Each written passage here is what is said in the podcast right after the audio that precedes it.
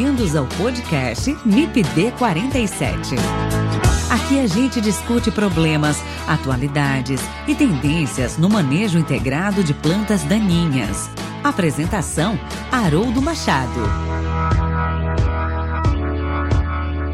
Siga nossa página no Instagram, MIPD47, onde você pode interagir mandando directs, sugestões e comentando os episódios. Você também pode ouvir os episódios e interagir através do nosso site www.mipd47.com.br e entrar em contato pelo e-mail mipd47podcast@gmail.com.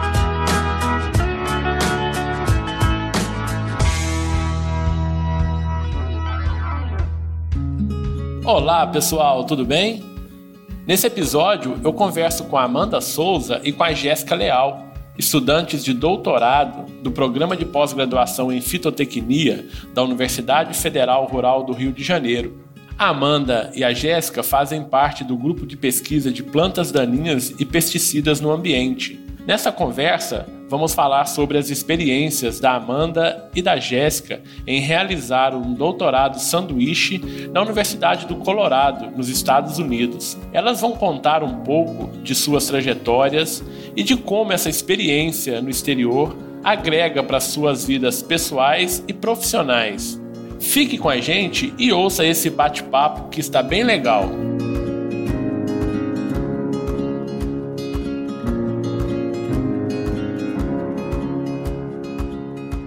Olá, Amanda. Olá, Jéssica. Tudo bem com vocês? Que bacana vocês estarem aqui no MIPD 47. É bom bater um papo com vocês. Tudo bem? Tudo bem. Bom dia. Bom dia a todos. É um prazer também para mim estar aqui. Muito obrigada, professor, pelo convite. Olá, pessoal. É um prazer estar aqui também, podendo compartilhar um pouquinho da nossa história com você. Obrigado, professor Haroldo, por essa oportunidade. Ok, Amanda, ok, Jéssica. Muito bom. Então a gente vai bater um papo bem legal aqui hoje. Nós vamos falar um pouquinho né, sobre a, a história de vocês aqui no, no, de vida, né? Passando aí pela graduação, passando pelo PDPA e é, essa, esse período que vocês tiveram né, de, no doutorado de vocês, essa, essa, esse sanduíche que vocês, essa parte do doutorado sanduíche que vocês fizeram fora do Brasil, e eu queria compartilhar essa história de vocês com os nossos ouvintes, né? Então trazer essa perspectiva do, do discente, né? É, nesse aprimoramento aí da carreira profissional, tá? Dessa trajetória então que vocês estão tendo aí na vida de vocês. Para começar, queria que você falasse um pouco, Amanda, você, Jéssica, sobre a origem de vocês, sobre essa trajetória acadêmica. Queria conhecer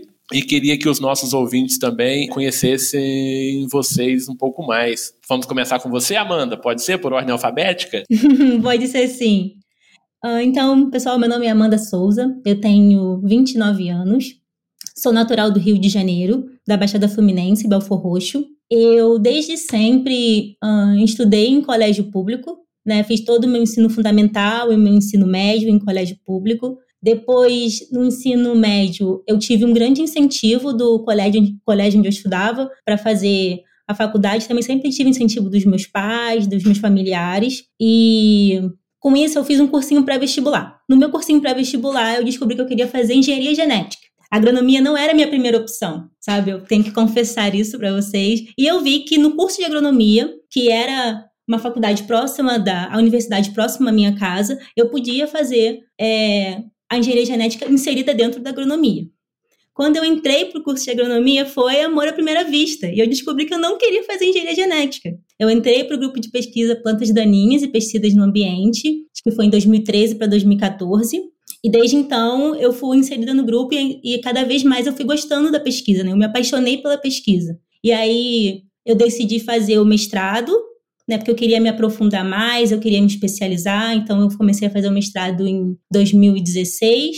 Depois do mestrado, eu falei assim: ah, eu vou fazer o mestrado e vou trabalhar. Eu falei, não, agora depois, quando eu entrei no mestrado, descobri que eu queria me especializar ainda mais, então eu decidi fazer o doutorado. E aí eu ingressei no doutorado em 2018. E aí continua até agora, e a previsão para término é em final desse ano, ou início do ano que vem, talvez. Bacana, Amanda. Então você é uma engenheira agrônoma formada também pela Universidade Federal Rural do Rio de Janeiro, né? Exatamente. Muito bacana. Uh, Amanda, você tinha uma experiência um pouco menor do ponto de vista da agricultura, né, Amanda? Você sendo de uma Sim. cidade grande, né, na região metropolitana do Rio de Janeiro, essa, esse contato com a agronomia ele veio mais durante os, a sua graduação, né? Exato. Quando eu falei para minha família que eu ia fazer agronomia, todo mundo falou: "Você tá maluca? Tipo, não tem nada a ver, né? Você é da cidade e por que que você não faz, sei lá, direito, medicina?" Jornalismo, não sei, porque sempre me acharam muito comunicativa. Falei assim, não, eu quero fazer engenharia genética e eu vi que eu posso fazer na agronomia. Mas depois, quando eu falei que eu não, no meio do curso, que eu falei que eu não queria mais trabalhar com engenharia genética, que eu queria trabalhar no, tipo, realmente no mundo agro, sabe, fazendo, trabalhando com planta daninha, no campo, manejo, aí acharam que eu estava completamente louca. Bacana. A experiência, assim, é, foi incrível e agora a minha família me reconhece, né, como engenheira agrônoma, como formada, tipo, engenheira agrônoma, universitária, formada e sabem o quanto que eu sou é, apaixonada e grata pelo, pela minha profissão. Bacana, Amanda. É uma história, é uma história bem bacana, né? Para quem te conhece, para quem está te conhecendo agora, né? É uma, uma história bem bacana. Ô, Jéssica, agora eu queria ouvir de você também, Jéssica. Você já tem um perfil um pouco diferente da Amanda, né, Jéssica? Você já, já veio do agro, né? Você tem uma, uma trajetória também vindo do agro, né, Jéssica? Conta um pouco pra gente, então, das suas origens e dessa sua trajetória. Perfeito, professor. Eu, igual a Amanda, também sempre estudei em escolas públicas e decidi, durante o meu ensino médio, fazer o magistério. Então, as minhas disciplinas eram todas voltadas para magistério e tive uma certa dificuldade com o Enem, que são disciplinas completamente diferentes, e acabei tendo que me desempenhar mais, estudar mais para conseguir passar no Enem, onde eu tive a oportunidade de ingressar na universidade pública. Mas a minha família, basicamente, ela é tem esse histórico de produtor, né? Eu moro em Teresópolis, região serrana do Rio de Janeiro. Somos um dos maiores produtores de hortaliça do Rio de Janeiro. Então eu cresci no meio da agricultura e era extremamente apaixonada por isso. Trabalhava na roça como produtora rural e isso incomodava um pouco a minha mãe, que ah, minha filha, todas suas amigas trabalham em escritório e você trabalha na roça. Eu não queria isso para você. E eu, apaixonada pelo que fazia, não queria mudar. Então decidi ir para um pré-vestibular, estudar, melhorar meus conhecimentos e então fazer agronomia, que era o mais próximo do, daquilo que eu amava até então. Então decidi fazer agronomia em 2011 e aí durante a agronomia eu fui com sede de aprender tudo. Eu acredito que muita gente entra na agronomia, um curso amplo, querendo aprender tudo. Então a gente passa pela parte animal, passa pela parte de fitopatologia, entomologia, planta daninha e você fica naquela de que quer aprender tudo. Então eu fui fazer muita coisa durante a minha graduação. Trabalhei na Embrapa, fui monitora de fitopatologia, rural consultoria e ingressei no PDPA, que foi onde eu me apaixonei por planta daninha. E aí decidi então aprimorar os meus conhecimentos e fazer o mestrado. Então, fiz o meu mestrado na área de plantas daninhas. Depois que eu terminei o meu mestrado, eu estava certa que eu queria fazer o doutorado. Então, não foi uma falta de opção, que infelizmente é uma realidade para muita gente. Para mim, foi uma escolha fazer o doutorado e continuar exatamente na área de plantas daninhas. E então, fiz. Estou fazendo né, o meu doutorado aí prestes a terminar, assim como a Amanda. Então, a gente teve uma trajetória no curso de graduação, mestrado e doutorado bem parecida. Mas e, e, vamos aí continuando agora nessa área e espero também conseguir continuar trabalhando na pesquisa, porque foi onde eu realmente me apaixonei e decidi fazer a pós-graduação, mestrado e doutorado. Bacana, Amanda e Jéssica. São duas histórias que no início um pouco diferentes, né? Uma mais do meio rural, outra mais do meio urbano, que na graduação essas histórias convergiram, né? São duas amigas aí que estão sempre juntas, né? Até para viajar para o doutorado sanduíche foram juntas, né? Não conseguem se desfrutar. E o que a gente vai falar aqui hoje, basicamente, é sobre essa experiência de vocês, né? Eu quero levar essa, na verdade, trazer essa experiência de vocês com o doutorado sanduíche, né? Algo que é, digamos, digamos, bem comum, entre aspas, vamos colocar aqui, né, no meio acadêmico, né, é, mas que o, a, a, gente precisa divulgar isso mais, né, essa experiência, esse crescimento profissional que, que vocês e que os alunos que saem, ele é, é, adquirem, né, e trazem para o Brasil essa, essa expertise, né, então isso é algo muito importante. E como o nosso podcast ele tem esse foco também, né, nessas experiências aí da pesquisa, eu achei muito importante trazer vocês duas aqui e que uh, as, as histórias né, de vocês sirvam aí de inspiração também para muitos outros discentes é, em nível de doutorado, mestrado, graduação, né? Que as pessoas e que os discentes se sintam motivados por essa trajetória de vocês. Então, nesse sentido, Amanda e Jéssica, Jéssica e Amanda, é, eu quero perguntar para vocês, né, qual que foi a motivação que, que vocês tiveram, né, para ir para um outro país, para fazer esse, parte desses estudos, né, de vocês em outro país, outra cultura. Então, qual foi a motivação para vocês? Então, acho que eu posso dividir minha, minha motivação em duas partes. Primeiro, foi que eu sempre quis ter uma experiência fora do país, sabe? Eu sempre ouvi histórias de amigos, de outras pessoas que foram para intercâmbios, que tiveram essa experiência fora, que vieram, sabe, muito mais, um, como eu posso dizer, profissionalmente e pessoalmente melhores, né, Amanda? Melhores, exato. E aí eu queria viver a minha própria experiência, sabe? Eu queria ter a minha experiência e eu poder contar, falar assim como foi uh, a minha experiência viver, sabe? Viver realmente aquilo. E a minha segunda motivação foi a pesquisa. Eu sabia que se eu fosse para fora, eu ia ter mais oportunidade de fazer a pesquisa, sabe? De fazer algo diferente, trazer um resultado diferente. Acho que essas foram basicamente as minhas duas motivações. Bacana, Amanda. Jéssica, e para você, o que que te levou, né, a esse doutorado sanduíche, né? O que que te moveu? É, eu acho que também a pesquisa foi a minha maior motivação porque eu queria saber se fazer pesquisa fora do país era diferente, igual a gente ouve dizer, ou se não, se era igual.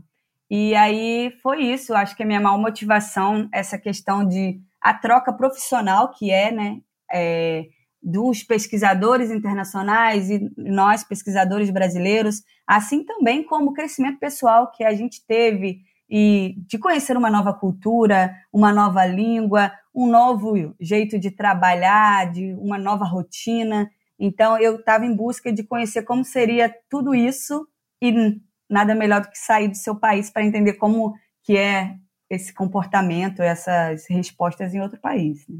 Basicamente sair da sua zona de conforto, né? Porque sair da zona de é conforto. Super confortável, a gente estava habituada, né, com o grupo, com as pessoas e quando a gente vai para fora, a gente tem outra experiência. A gente tem que se adaptar, a gente tem que, que realmente crescer, né? Crescer como pessoa e crescer como profissional para para trazer, para aproveitar o máximo que a gente pôde lá. Né? Bacana. É, Jéssica, Amanda, vocês se imaginaram, né, lá na infância, lá de Teresópolis e, e, Amanda lá de Belfor Roxo, né, fazendo uma pesquisa, fazendo ciência, produzindo ciência em outro país? Não, acho que isso é totalmente fora da, da realidade da minha família, sabe? Tipo, a gente é de uma classe social baixa, a gente não teve, eu não tive nenhum outro familiar que foi para fora para fazer pesquisa, para estudar, ou até mesmo para viajar, sabe? Para ter uma outra experiência fora. Então, para mim, foi totalmente fora da realidade, foi uma experiência incrível. Bacana, é, bacana. Para mim foi bem parecido também, né, professor? Eu sou a primeira pessoa da minha família que tem graduação. Imagina um mestrado e um doutorado, ainda com um doutorado de sanduíche, né? Então, acaba colocando uma pressão sobre nós, meros mortais, porque você carrega a responsabilidade de ser a primeira formada com mestrado, doutorado, que teve a oportunidade de ir para os Estados Unidos. Isso, a partir de hoje, eu e Amanda é igual, porque a gente tem uma história bem parecida. A gente passa a ser exemplo para não só para pessoas da academia que quer fazer um doutorado fora, mas também para as crianças pequenininhas que quer estudar e fala assim: eu quero ser igual a Jéssica que foi lá para os Estados Unidos estudar. Então, é muito Exato. bonito e, no mesmo tempo, bastante pressão. Isso é bacana. É um peso que pega, né, uma responsabilidade. Você servir como exemplo, eu sempre vejo como uma grande responsabilidade, sabe? É um grande peso que você tem de servir como exemplo. Bacana, isso isso motiva, assim, né? E realmente é uma responsabilidade, sim, que vocês trazem agora com vocês, né? É, vocês inspiram pessoas e isso é importante, né? É legal, mas traz com certeza mais responsabilidades, né? Bacana. Quais foram os principais desafios que vocês tiveram aí, ainda aqui no Brasil, né? Quando vocês optaram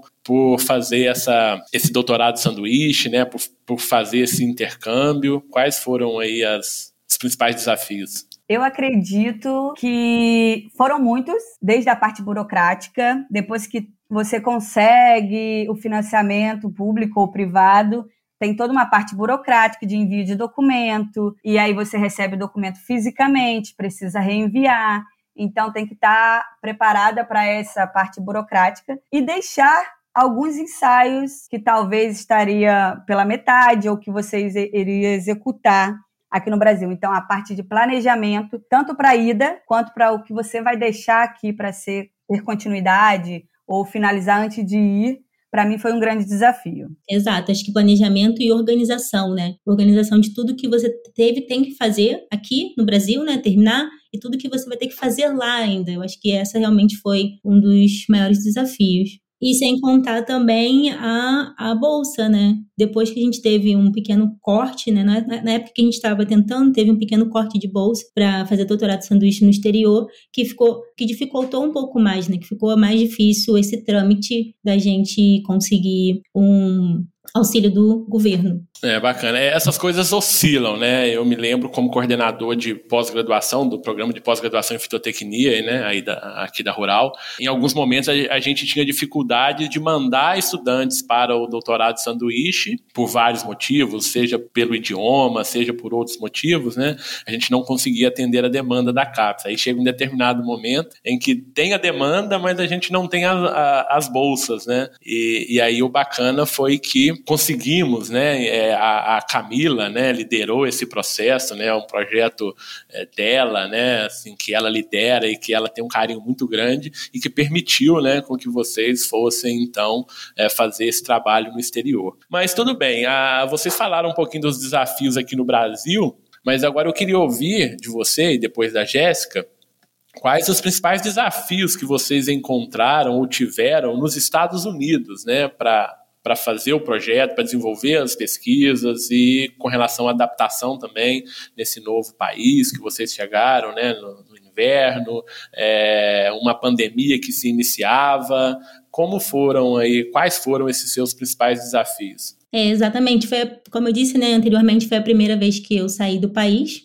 A gente estava indo para uma universidade extremamente renomada, trabalhar com pesquisadores renomados, então isso dá um pouco de, de receio, né? A gente fica, se sente um pouco insegura. E outra barreira que a gente, que eu, sim, que para mim foi também muito importante foi a língua, né?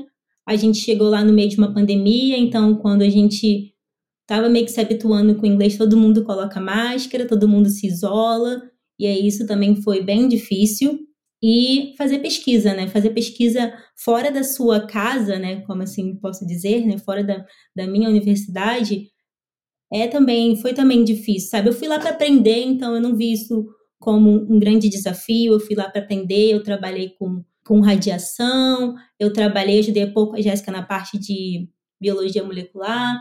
Foi foram tipo, desafios assim que a gente conseguiu superar e foram desafios que a gente conseguiu é, ultrapassar várias barreiras. Eu acho que os desafios que nós tivemos, a gente pode dizer que no começo foram desafios, mas depois foram grandes aprendizados. Bacana. Ô Jéssica, aproveita, né, também essa, eu faço essa mesma pergunta para você, mas é, já aproveita e, e situa os nossos ouvintes, né, para onde vocês foram, porque a gente ainda não falou onde vocês foram lá nos Estados Unidos, né? Opa, verdade. Você, você chegou um pouquinho antes da Amanda, né, Jéssica?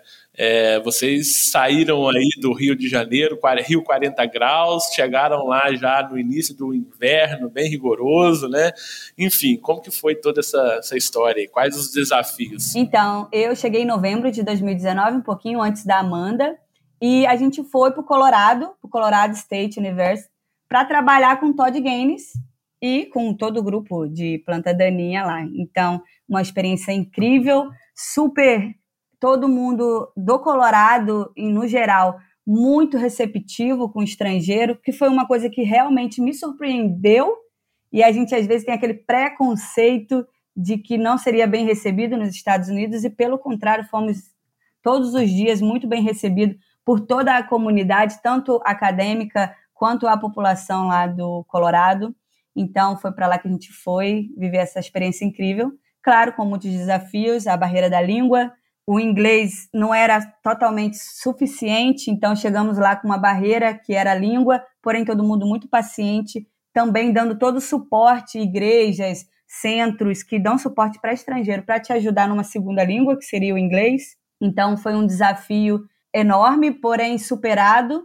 E também para mim, um pouquinho diferente da Amanda, foi a pesquisa, porque sair da parte de manejo de planta daninha, posicionamento de herbicida, que é o que eu vinha trabalhando no meu mestrado, e fui trabalhar com biologia molecular, herança genética, RNA-seq, que é uma tecnologia incrível, porém muito complexa. Todos os passos até que se chegue ao resultado final é uma tecnologia complexa. Então, para mim, foi um desafio enorme, porém carregado de muito conhecimento, que ainda está sendo construído. Já que vocês falaram que uh, os desafios não foram muitos, a Jéssica um pouco, né, mas para a Amanda um pouco menos, uh, a questão do sistema de pesquisa, né, do fazer pesquisa, do, do, realizar uma pesquisa científica. Quais as principais diferenças, quais as principais semelhanças que vocês é, puderam observar né, entre a, Universidade do Colorado, por exemplo, e entre a, a, a, Rural, por exemplo, né, que são as duas aí que vocês estão mais é, é, próximas? Para mim, acho que eu vi semelhança em relação à pesquisa. Né? Eles fazem pesquisa como nós fazemos.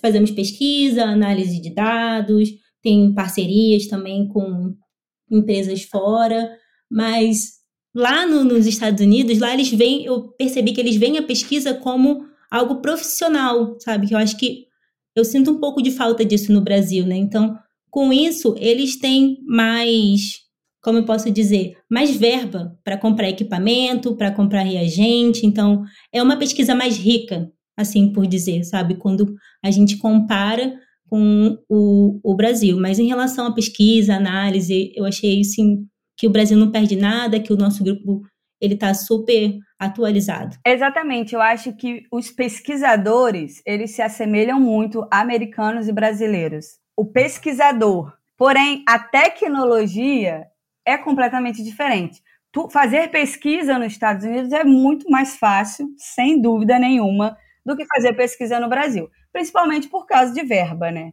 Então, tudo era muito fácil. Eu precisava de um reagente, ok, vou ordenar, amanhã o reagente estava aqui. Preciso desenhar um prime, pode fazer, desenhar quanto você quiser, não importa se vai ter erros ou não. Você pode desenhar amanhã, dois dias depois, o prime estava chegando. Então, isso distancia um pouco a nossa possibilidade de fazer pesquisa rápida no Brasil. Lá, a gente consegue fazer a mesma pesquisa que eles fazem lá. Então, o que eu diferencio Estados Unidos e Brasil? Velocidade de geração de dados. Lá é tudo muito rápido. Então, você tem equipamento para fazer tudo, tem dinheiro para comprar reagente para tudo. Então, por exemplo, fiz uma reação e tem um reagente contaminado. Lá você não fica tentando descobrir qual é reagente contaminado, porque uma realidade que temos nós no Brasil, porque você não tem dinheiro para ficar comprando enzima, que é o produto mais caro. Lá não, você descarta a reação e faz tudo novo. Então, é tudo muito disponível, sabe, professor? É, é você tem dinheiro para fazer pesquisa. Então, você não fica lavando vaso, horas e horas para reutilizar, coisas que é uma realidade nossa no Brasil. Por quê? Lá não tem mão de obra. Então, todos os estagiários lá são pagos. Então, tem três. No Brasil, não. A gente tem 20, 15 estagiários. Por quê? o povo aqui trabalha para conhecimento. Então a gente tem a disponibilidade de mão de obra, apesar de não ter o recurso. E lá já é uma realidade que tem o recurso, mas muitas das vezes não tem a mão de obra. Exato. Desculpa, Jéssica. Lá eu vi velocidade de, de retorno, de resultados muito maior do que a gente tem aqui, né? Lá, em, tipo, em um dia a gente fazia um experimento e no outro dia a Jéssica já tinha resposta quando ela tinha que enviar alguma coisa para fora. Enquanto aqui no Brasil não, a gente tem um, um tempo, né? E a gente está muito preocupado com dinheiro também, né? Pô, a gente não tem dinheiro para fazer isso, então como que a gente pode fazer isso? Eu vi também que a gente é muito mais flexível quanto pesquisador, sabe? Porque como a gente tem muito mais desafios, a gente vê como é que a gente faz isso? Ah, mas a gente não tem isso, mas será que a gente usar isso dá certo? Sabe? Eu acho que eles, eu acho eles muito mais... é mais criativo, né, Amanda? O brasileiro. Exato, o brasileiro é muito criativo, muito. Comparado ao americano, é. Para fazer pesquisa no Brasil precisa ser criativo, né? Igual a gente estava falando, a todo momento você tem que tentar fazer algo que não está ali no protocolo, né? Pra, Exato. Não tem alguma coisa e você tem que fazer aquilo acontecer, né? As nossas famosas gambiarras que funcionam super bem e que o americano não sabe, eles não sabem fazer isso, sabe? Tipo, não tem, não dá para fazer. A gente não, é que a gente não tem, então vamos arrumar algum jeito de fazer. Exatamente isso. Lá éramos conhecidos como gambiarra. Todo mundo no laboratório conhece a palavra gambiarra.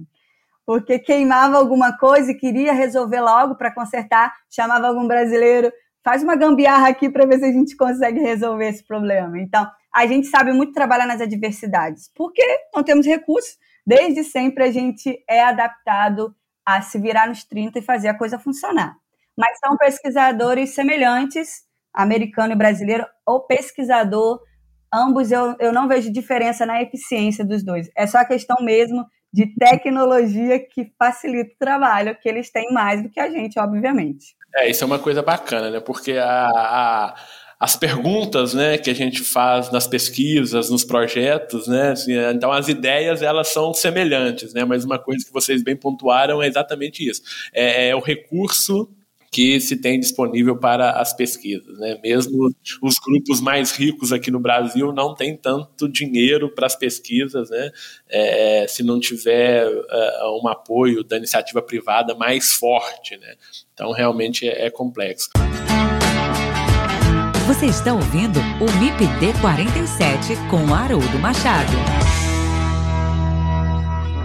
Oi, Jéssica e Amanda, de maneira assim é, mais superficial, né? Quais os trabalhos que vocês desenvolveram aí é, lá nos Estados Unidos, né? Então, o nosso carro-chefe para eu e a Amanda ter a oportunidade de ir para o Colorado é a elucidação dos mecanismos de resistência de buva, né? A gente aqui trabalha com a buva resistente a cinco herbicidas de diferentes mecanismos de ação. Então, o foco era ir, é, foi, né, ir para lá e desvendar o máximo possível. Especificamente no meu caso, o RNA-seq ele foi desenhado para desvendar o mecanismo de resistência de buva ao 2,4-D, um primeiro biótipo no mundo que tem um comportamento diferente quando submetido à aplicação do 2,4-D, né?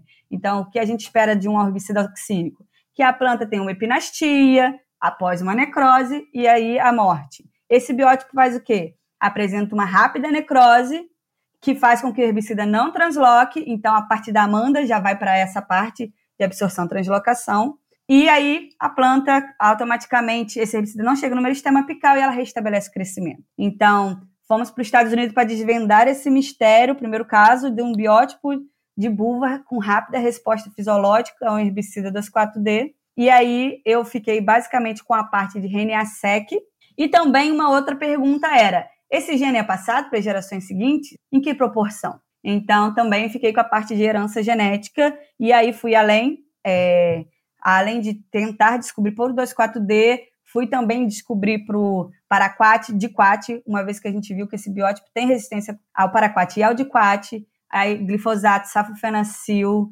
é, 2,4-D e estou esquecendo algum, provavelmente, diuron, então, a gente também viu esse comportamento nas gerações seguintes para todos esses herbicidas. A maioria chegou em F2, outros para 4 e 2,4-D também chegamos na geração F3, então para finalizar todo esse ensaio entender o comportamento em todas as gerações. Bacana, Jéssica. E você, Amanda? Como o projeto é, é, o grande projeto é o mesmo, né, Amanda? Sim. Os trabalhos eles seguem uma, uma, uma linha, né? Exato. A gente tem um big projeto, dentro de big projeto nós temos nossas, é, nós dividimos e temos, a Jéssica trabalhou com essa parte de imagem molecular e eu fui para a parte de absorção e translocação de herbicidas. Especificamente, eu trabalhava com isso lá no, nos Estados Unidos. Eu fiz é, ensaios né, com molécula radiomarcada.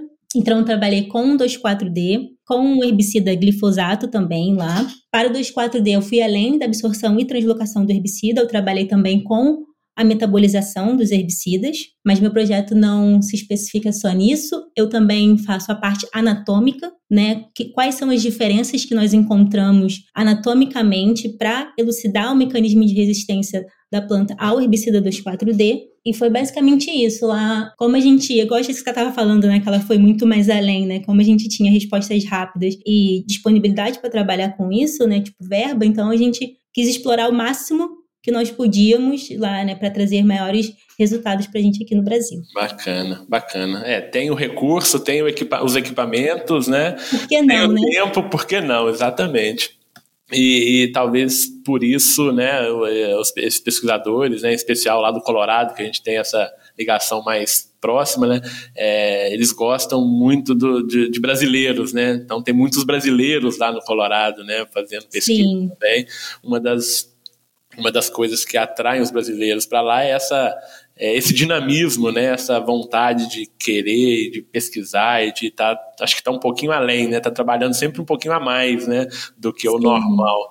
E Sim, isso... no final é, a gente teve uma, uma apresentação final, né, porque a gente sempre fazia reuniões apresentando nosso, fazendo nosso update, dando, é, atualizando, né, todo o grupo de como que era, de que passo nós estávamos na pesquisa e aí acho que no final a gente teve um retorno muito positivo, né? Isso foi muito satisfatório, assim. Eles gostaram muito da nossa passagem por lá, falaram que a gente trabalhou muito, que a gente teve resultados muito interessantes. Acho que isso foi bem gratificante, assim, sabe? Eu gostaria muito de falar isso aqui, porque eu acho que o reconhecimento que a gente teve lá foi muito gratificante, né? A pessoa falar que, nossa, vocês fizeram pesquisa, vocês trabalharam bastante, vocês foram bem é, incisivas em relação a tudo que vocês tinham para fazer aqui e foram além, né? Então acho que isso foi bem, foi bem bacana, bem interessante. Bacana.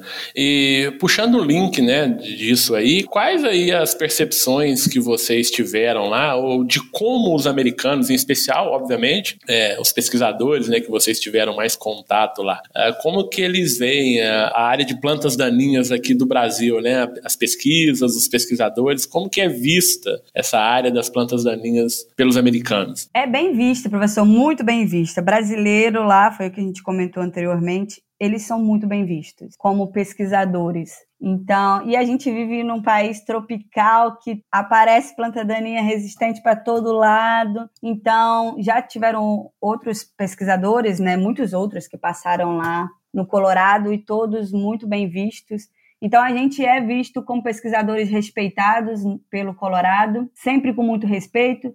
O Todd teve a oportunidade de vir no Brasil, no Congresso de Plantas Daninhas, né, que a gente fez aqui no Rio de Janeiro, e ele disse que foi uma experiência incrível também, essa troca de experiência entre os pesquisadores brasileiros e os americanos. Então, a gente foi bem visto, sem dúvida. Exato. Eu, tenho, eu tive a mesma visão que a Jéssica, a gente foi super respeitado como pesquisador. Inclusive, eu acho que a gente teve, a gente no curso mesmo de agronomia, a gente tem um pouco mais de informações do que eles no curso deles de agronomia, né? A gente, eu posso dizer que a gente é um pouco mais completo em relação às matérias que a gente tem, o que a gente vê no curso. Então, por isso eu acho que esse também é um dos motivos dele verem a gente tipo como pesquisadores, sabe? A gente não, não perde em nada como pesquisadores para os americanos. Bacana, bacana essa visão de você, essa percepção que essas percepções que vocês tiveram, né, em relação a, a, a esse ponto aí.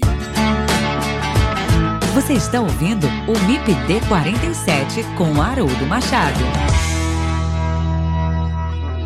Jéssica e Amanda, o que, que vocês trazem na mala de vocês dos Estados Unidos, né? É, de todo esse período que vocês ficaram lá no Colorado, né? Tanto pessoal como profissionalmente. O que, que tem aí nessas malinhas aí que vocês trouxeram de lá? Essa malinha tá quase não cabendo, professor, de tantas novidades. Então, eu, eu trago principalmente para mim no pessoal e profissional a persistência.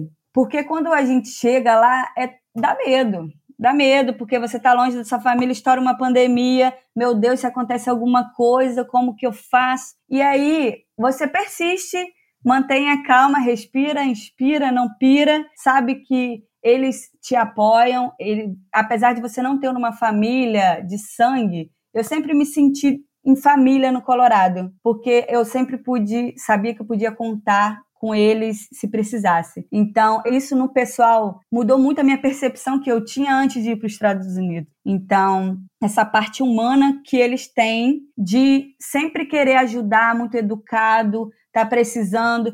Quando a gente mudou de casa, todo mundo muito disponível para ajudar a gente.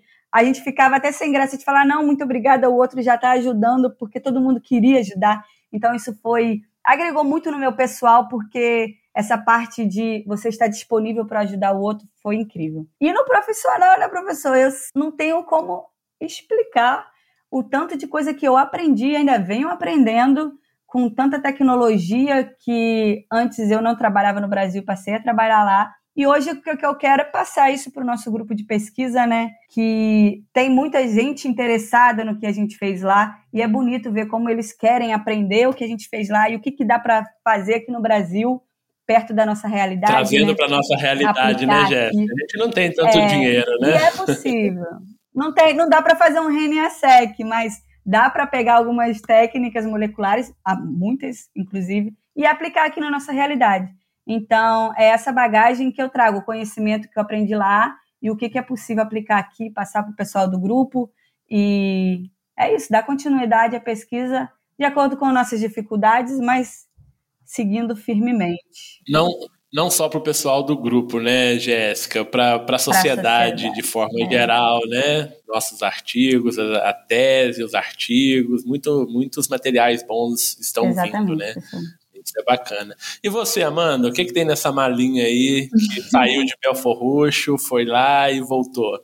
É, foi como a Jéssica disse mesmo, sabe? Acho que se eu pudesse resumir tudo isso, uma palavra é possível sabe? Que para mim era uma realidade muito distante, virou uma realidade muito próxima. Então, é possível isso, né? Então, a gente realmente foi muito bem acolhida. A gente, eu falo que a gente foi uma pessoa. Eu vejo várias experiências, né? O povo falando que não foi muito bem acolhido, que teve dificuldade para fazer amizade, ou dificuldade para se comunicar, não só a barreira da língua, né, mas dificuldade para se comunicar, para se conectar com outras pessoas. A gente não, a gente teve muita sorte, a gente foi muito, muito bem recebido, a gente teve um grande apoio do grupo, a gente conheceu várias pessoas, a gente teve apoio em relação à língua, então acho que nessa parte pessoal, sabe, é, eu vejo que foi muito, muito boa mesmo, sabe? Eu voltei muito mais eu não sei, acho que muito mais humana, sabe? Vendo muito mais a bondade das outras pessoas. Né? Aqui no Brasil, a gente é extremamente caloroso. O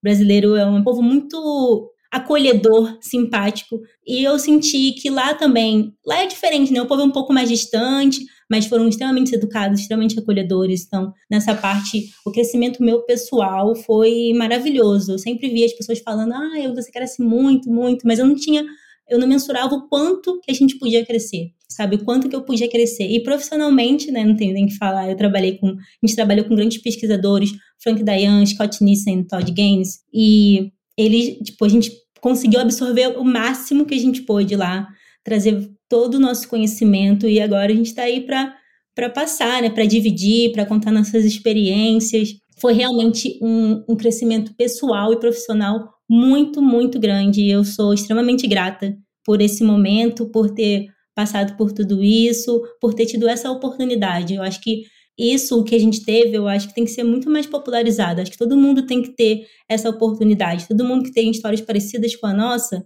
deveriam ter essa oportunidade de ir para fora, de, de ter outras experiências, de ter conhecimento, agregação.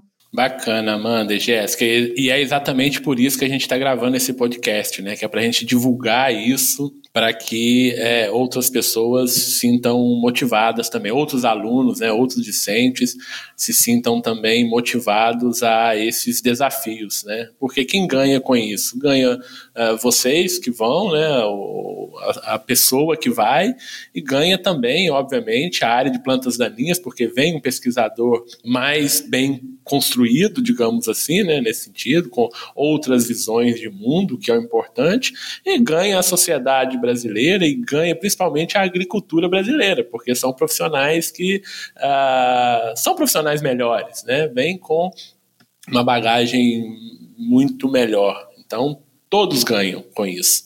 É, isso precisa ser realmente é, é, incentivado, como a Amanda falou, e isso precisa ser é, divulgado né, de uma forma mais light, igual essa que a gente está fazendo aqui hoje, né, é, em um podcast. Então as malinhas vieram cheias, né? Isso é legal. A gente, como professor, como orientador, a gente fica muito orgulhoso disso, né? De ouvir esse relato, dessa, de ver no rosto de vocês essa felicidade aí por terem ido, por terem passado as dificuldades, mas por terem aproveitado muito bem e conseguido absorver muita coisa para o grupo, para vocês, né? E para a sociedade de forma geral, para o nosso querido agro também, né? E aí eu vou para a última pergunta. Queria saber de vocês então, uh, quais dicas aí vocês podem dar para os alunos, principalmente de graduação. Nós temos um público muito grande de alunos de graduação aqui, né? Quais dicas vocês dão aí para esses alunos que estão interessados aí em fazer parte de estudos, pesquisas em outros locais, né, em outros países?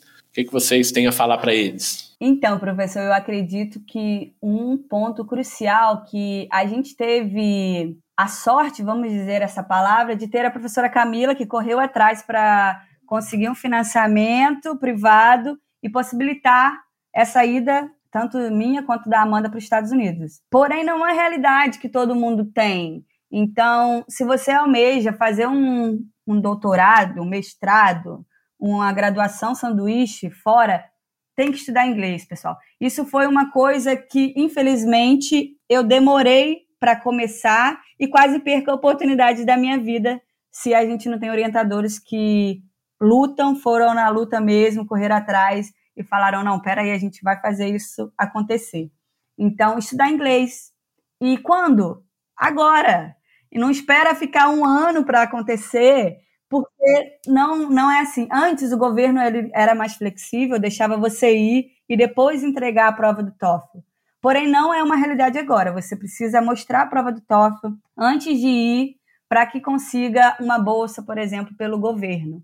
Então, estudar mesmo, passar na, na prova, e não é qualquer prova, é, aí vai ver. Aí uma coisa que é importante ser observada: qual prova que é exige? É ITP? É IBT? Porque às vezes você faz uma prova e é outra. Então, se preparar para o inglês e para a prova de inglês, que eu acho que é um dos primeiros pontos para você conseguir alcançar essa realidade.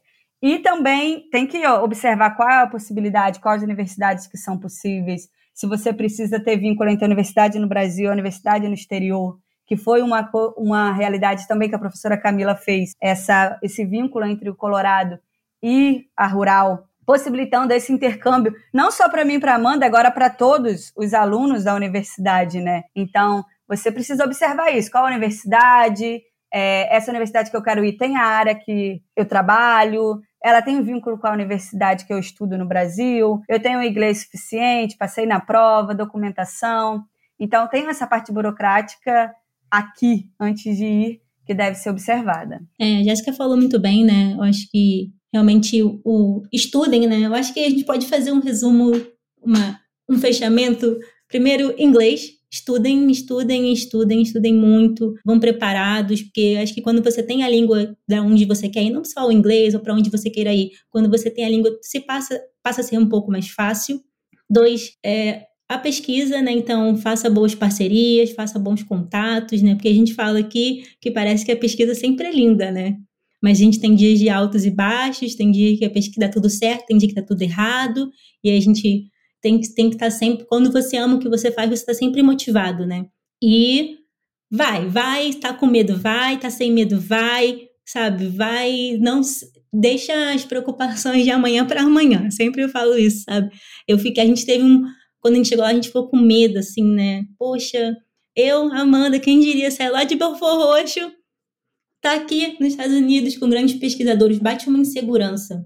Mas vai, vai com medo, vai que vai dar tudo certo. Bacana, Amanda, bacana, Jéssica, muito bacana esse bate-papo com vocês aqui. Com certeza vocês estão inspirando pessoas. E para encerrar nossa conversa aqui, uh, queria que vocês fizessem as considerações finais de vocês, fiquem à vontade. Amanda, Jéssica, por favor. É, então, muito obrigado, pessoal. Pessoal, muito obrigado por essa oportunidade da gente ter aqui é, falado um pouquinho sobre nossa experiência, do que, que foi viver fora e da e, ter, e dar dicas, né, de, de como que faz, de como que se... E mostrar que isso é possível, sabe? Então, acho que muito, muito, muito obrigado mesmo. Muito obrigado, professor Haroldo. Eu vou agradecer também o meu grupo de pesquisa e a professora Camila, que nos deu essa oportunidade, né? Um, ao povo do Colorado, né, da, do Colorado State University, que recebeu muito bem a gente, né, que a gente teve muita ajuda de lá. Acho que, que isso foi imprescindível para a gente ter uma boa passagem pelo Colorado.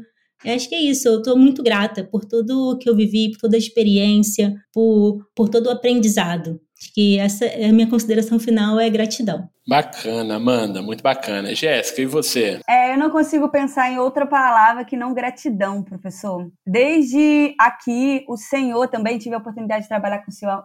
Eu tenho a oportunidade de trabalhar há muitos anos e é muito gratificante, porque você e a professora Camila sempre acreditou na gente. Porque às vezes a gente tem tanto medo de sonhar que a gente não sonha. Fica ali, ok, eu vim lá de Teresópolis, interior de Teresópolis, fiz graduação, tá bom. Não, você pode fazer mestrado. Ah, ok, fiz mestrado, tá bom. Não, você pode fazer doutorado, você pode ir para os Estados Unidos, você pode fazer o que você quiser. Então, a questão é você persistir e não desistir. Então, e é muito bom ter pessoas ao seu lado acreditam em você. E você e a professora Camila sempre acreditaram na gente, não só na gente, como acreditam em todos os membros do grupo. E por isso todo o nosso grupo é motivado a acordar todo dia e dar o seu máximo para o grupo, aprender o máximo que puder. Porque a gente tem bons orientadores do nosso lado que nos motivam. Então eu sou muito grata por isso. E por isso exatamente fomos parar tão longe, né, professor? Dando tanto orgulho, é, tanto orgulho a tanta gente e a nós mesmos porque tivemos pessoas motivadoras ao nosso lado. Isso é muito importante. Bacana, meninas. Parabéns, né, por, por, esse, por essa trajetória de vocês, né? Então, como vocês falaram, poderiam ter aí motivos para não estar onde vocês estão hoje, né? Mas vocês persistiram, foram, né? Em todas as adversidades que vocês tiveram, vocês sempre venceram, né? E não tenho dúvida do futuro brilhante que vocês vão ter na pesquisa ainda tem que terminar o doutorado, né? ainda tem um processo aí a, a, a, se encerrar, mas com certeza vai ser encerrado com sucesso. Né? Então, se vocês estão onde vocês estão hoje, é única e exclusivamente por mérito de vocês, né?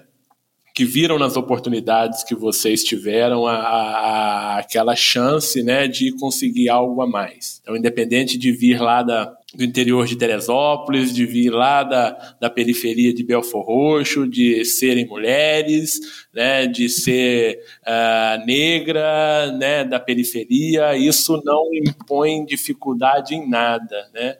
É, é o mérito, é o mérito da pessoa não é a raça, não é a cor, não é o status social, não é nada que vai fazer você ser uh, um bom profissional, uma, uma ótima pessoa, mas sim o quanto você dedica para isso, né? E vocês estão onde estão, única e exclusivamente pelo mérito de vocês, tá? Parabéns, vamos continuar nessa luta aí, continuar os nossos trabalhos, tem muita coisa ainda para ser feita, né? Então, isso aí, meninas. Muito obrigado, Jéssica. Muito obrigado, Amanda. Foi muito bom falar com vocês, tá bom? Depois a gente conversa em uma outra oportunidade, já um pouco mais técnico, falando sobre os resultados, né? Dos experimentos, de toda a pesquisa que vocês fizeram lá. Tem muita coisa boa aí que a gente precisa divulgar também aqui no podcast para os ouvintes, né? Tem muita, tem muitos resultados muito bons para serem divulgados e nós vamos divulgar aqui no momento oportuno, tá bom? Obrigado, Jéssica, obrigado, Amanda, e a vocês, meus ouvintes, um abraço e até o próximo episódio do MIPD 47. Se você gostou desse episódio, compartilhe no Instagram marcando o arroba MIPD47. Se quiser enviar sugestões, o e-mail é o mipd47podcast@gmail.com. Ouça também os outros episódios em www.mipd47.com.br. Siga o MIPD 47 na sua plataforma de podcasts preferida e também no nosso Instagram, o arroba MIPD 47. Este podcast foi editado por Felipe Mux